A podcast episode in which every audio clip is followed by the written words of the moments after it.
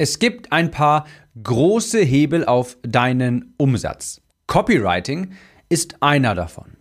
In dieser Episode stelle ich dir einen weiteren Hebel auf deinen Umsatz vor.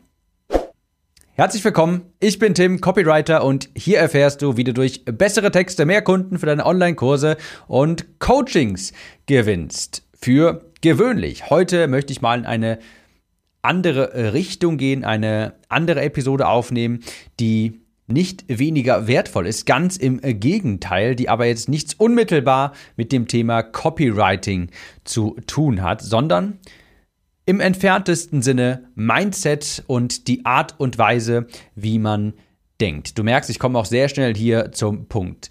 Es gibt bestimmte Hebel für ein Online-Business, die deine Umsätze eben hebeln können. Und ich habe schon zu Genüge in diesem Podcast generell erwähnt, Copywriting zu können, das ist ein großer Hebel. Sprich, angenommen, du hast eine E-Mail-Liste von 1000 Menschen. Du schickst eine E-Mail und 1000 von diesen, äh, 100 von diesen 1000 Menschen öffnen diese E-Mail und je nachdem, was für Worte du wählst, wie du das beschreibst, was du in dieser E-Mail vielleicht anpreist, Sprich, je besser du Copywriting kannst, desto mehr Menschen werden dann mit Kaufinteresse auf deine Links klicken und dann vielleicht in dein Produkt investieren. Was meine ich damit? Was möchte ich damit verdeutlichen? Copywriting, die richtigen Worte wählen zu können, sodass Kaufinteresse auch entsteht, das ist ein Umsatzhebel. Denn wenn alles gleich ist, 1000 Leute auf der Liste, 100 davon öffnen die E-Mail und du kannst aber durch deine Worte mehr Kaufinteresse wecken, dann steigt dein Umsatz, ohne dass du mehr E-Mails versenden musstest beispielsweise. Das meine ich mit Hebel, ein Umsatzhebel. Und ein weiterer Hebel, und auf den möchte ich in dieser Episode mal eingehen, wird eine etwas schnellere Episode, aber wirklich, wirklich wertvoll. Ein, eine andere Art von Hebel ist die Art und Weise, wie du denkst. Vielleicht hast du schon mal von dem Prinzip Mental Models gehört. Das ist im weitesten Sinne Mindset, aber lass es mich am besten einfach mal am Beispiel erklären. Worüber möchte ich hier eigentlich reden? Kommen wir mal zum Punkt. Und zwar das sogenannte Umkehrdenken, beziehungsweise im Original Inversion Thinking. Das ist eine Art und Weise zu denken, die ich mir angeeignet habe, der ich sehr viel Umsatz zu verdanken habe oder besser gesagt, der ich sehr viel zu verdanken habe im Sinne von, ich habe deshalb viele Dinge nicht gegen die Wand gefahren. Okay, was ist das Inversion Thinking bzw. Umkehrdenken? Das am besten durch eine kleine Geschichte verdeutlicht. Ich weiß noch, als ich damals mit meinem Online-Business zum ersten Mal ganz gutes Geld verdient hatte. Da sagen wir wirklich gutes Geld. Das war damals mit meinem Free Plus Shipping Funnel. Ich war so viel Geld gar nicht gewohnt. Und die erste Frage, die einem dann natürlich durch den Kopf geht, ist, was mache ich jetzt damit? Das ist vielleicht der Gedanke, der zuerst kommt, aber das ist nicht der, den man sich zuerst fragen sollte. Das ist nicht die Frage, die zuerst aufkommen sollte. Das Inversion Thinking, Umkehrdenken, stellt quasi die entgegengesetzte Frage. Das heißt, ich habe mir dann früh die Frage gestellt, okay, was sollte ich garantiert nicht damit tun? Und wenn du dir so eine Frage stellst, das Ganze quasi mal umkehrst, bekommst du viel bessere Antworten, weil das eine viel bessere Frage ist, die dich vor Risiken schützen kann. Ich mache das auch gleich nochmal an einem anderen Beispiel deutlich. Also, ich war da auf einmal, hatte ungeahnte Summen, mit denen ich vorher noch nie in Berührung gekommen bin, auf dem Konto und mein erster Gedanke war, was beziehungsweise war natürlich, was soll ich damit machen, habe mich dann kurz ähm, beruhigt und bin dann aber zum Entschluss gekommen, okay, ich frage mich, was sollte ich auf gar keinen Fall damit machen? Und die Antwort darauf lautet, ich sollte mir jetzt auf gar keinen Fall eine Rolex kaufen. Ich sollte jetzt auf gar keinen Fall ein teures Auto mieten. Ich sollte jetzt auf gar keinen Fall das Geld sinnlos auf den Kopf hauen. Und das ist das Umkehrdenken. Und das klingt erstmal ganz simpel, aber so denken ganz viele Leute nicht. Aber wenn du das mal so anwendest, wirst du vor ganz vielen Risiken bewahrt und wirst du vor ganz vielen potenziellen, von der potenziellen Niederlage bewahrt. Wirst du davor bewahrt, dein ganzes Projekt vielleicht gegen die Wand zu, gegen die Wand zu fahren.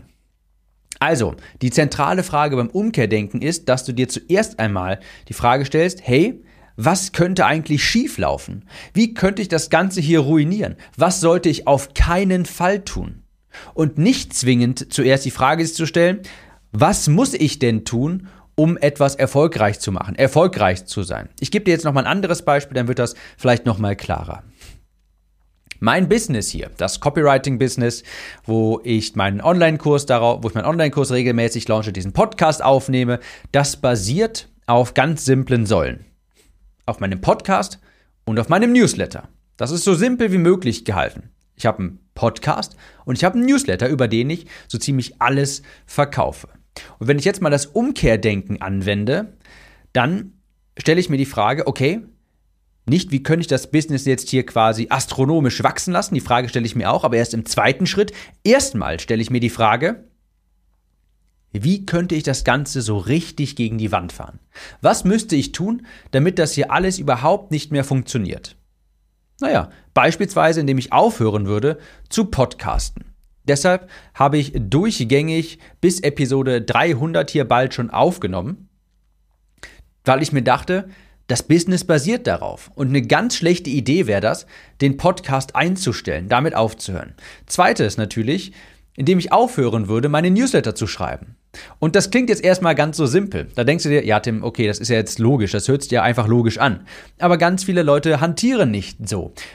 Ich kann dir sagen, es gibt einen sehr großen Podcast-Friedhof da draußen mit Podcasts, die haben 17 Episoden, die haben 26 Episoden, die haben vielleicht mal 50 Episoden weil sie sich eben nicht diese Fragen gestellt haben. Ja, wie könnte ich unerfolgreich werden? Naja, indem ich zum Beispiel aufhören würde zu podcasten. Denn beim Podcasten, um das, dieses konkrete Beispiel mal zu nehmen, da wirst du sehr lange Zeit keine Rückmeldung bekommen. Du wirst nicht direkt messen können, hey, kriege ich dadurch Kunden? Ist jetzt irgendjemand nur wegen dem Podcast bei mir Kunde geworden? Hat er nur deshalb gekauft? Das kannst du ganz schwierig nur zurückverfolgen. Und du ist ja auch nicht so, dass du irgendwie Kommentare hättest wie bei einem YouTube-Video. Das heißt, es ist ganz normal, dass du bis Episode 100, 150 vielleicht nie was von deinen Zuhörern hörst. Vielleicht sind da tausende von Leuten, die dir zuhören, begeistert, das super toll finden, aber du hörst ja nichts. Du bekommst kein Feedback. Und dann kann man sehr schnell mal diesen Gedanken entwickeln, dieser Podcast, der bringt irgendwie nichts. Ich habe jetzt schon 50 Episoden aufgenommen, aber irgendwie, da kommt da nichts bei rum. Ja, dass der vielleicht im Hintergrund dafür gesorgt hat, dass die Leute, die deine Facebook-Anzeigen jetzt sehen, dich schon kennen, dir vertrauen und deshalb deine Anzeigen vielleicht sogar besser funktionieren, daran denkt man im ersten Moment nicht. Deshalb stelle ich mir immer die Frage, hey, was könnte ich tun, um das hier richtig gegen die Wand zu fahren? Dasselbe beispielsweise bei einem Launch. Ja, wie könnte ich diesen Launch jetzt so richtig gegen die Wand fahren? Naja, indem ich beispielsweise mir einrede, dass ich unbedingt etwas ganz Neues testen muss. Weil ich, keine Ahnung, ein Gerücht gehört habe, das, was ich mache, das wird ja gar nicht mehr so gut funktionieren. Dabei hat es die letzten drei Male hervorragend funktioniert. Und diese Frage, was sollte ich garantiert nicht tun, ist eine unfassbar wertvolle Frage, die ich mich bei jedem Projekt frage. Was kann ich tun, damit das richtig gegen die Wand läuft? Stell dir mal vor, es ist gegen die Wand gefahren worden. Und dann müsstest du im Nachgang analysieren, warum das so passiert ist. Dieses Szenario, stell dir das mal vor und stell dir diese Fragen, denn das wird dir, wird dein Handeln bestimmen, was dir sehr, sehr viel Risiken wegnehmen wird und sehr, sehr viel, vermutlich auch teure Experimente. Und teuer, das wird dir wahrscheinlich teure Ideen, die du gerade hast, wird, wird denen die Kraft entziehen, weil du denkst, nee, das ist, glaube ich, keine gute Idee, weil dann würde ich das vermutlich hier gegen die Wand fahren. Hört sich, ich weiß, das hört sich ganz simpel an und gar nicht sonderlich aufregend. Aber dieses Inversion Thinking, das Umkehrdenken, nicht, wie kann ich das erfolgreich machen, was muss ich tun, sondern was sollte ich auf gar keinen Fall tun, das gibt dir häufig sehr viel wertvollere Antworten als, hey, was sollte ich tun? Weil darauf hast du ganz viele verschiedene mögliche Antworten wo du nicht unbedingt weißt, welche jetzt die beste ist. Aber es gibt sehr eindeutige Antworten auf die Frage, was sollte ich auf keinen Fall tun? Ich sollte auf keinen Fall bei dem nächsten Launch das, das bisherige Konzept, das sehr, sehr gut funktioniert hat, worauf das Ganze hier aufbaut, sollte ich auf gar keinen Fall über den Haufen werfen. Ich sollte nicht etwas komplett Neues versuchen. Ich sollte nicht vorher irgendwie den E-Mail-Provider ändern oder sowas wechseln. Also, das Inversion Thinking, Umkehrdenken, hat mich schon vor so mancher, vor so manchem Risiko bewahrt und vor mancher von mancher Niederlage. Und ich würde dir das gerne mal mitgeben, das Inversion Thinking. Bei den nächsten Projekten, bei den nächsten Entscheidungen, die bei dir anstehen, frag dich nicht unbedingt, was ich tun sollte, was du tun solltest, sondern was du auf gar keinen Fall tun solltest. Denn das wird dich, ist häufig mal die sehr, ist sehr häufig die sehr viel wertvollere Antwort. Das war jetzt heute mal eine etwas kürzere, knappere Episode, aber ich wollte sie sehr schnell aufnehmen. Ich musste da letztens nochmal dran denken, weil ich mir beim Launch nämlich letztens nochmal genau diese Frage gestellt. Ich habe mir genau diese Frage gestellt. Hey, was sollte ich auf keinen Fall tun? Und als ich das gemacht habe und dann die Antworten dabei rauskamen, habe ich mir, ich war mir selbst so dankbar, weil ich kurz davor war, etwas zu tun, was ich auf gar keinen Fall hätte tun sollen. Und glaub mir, das kann dich vor sehr viel Ruin bewahren. In dem Sinne, kurzer, schneller Impuls, falls dir diese Episode gefallen hat, das Umkehrdenken dir vielleicht, dich vielleicht zum Nachdenken angeregt hat und die Episode, dir die Episode gefallen hat, schick sie weiter an einen Kumpel, an eine Freundin, an einen Freund, der das auch hören muss, kannst du einfach aus deiner Podcast-App heraus. Und sonst würde ich sagen, wir hören uns in der nächsten Episode wieder. Mach's gut und bis dahin.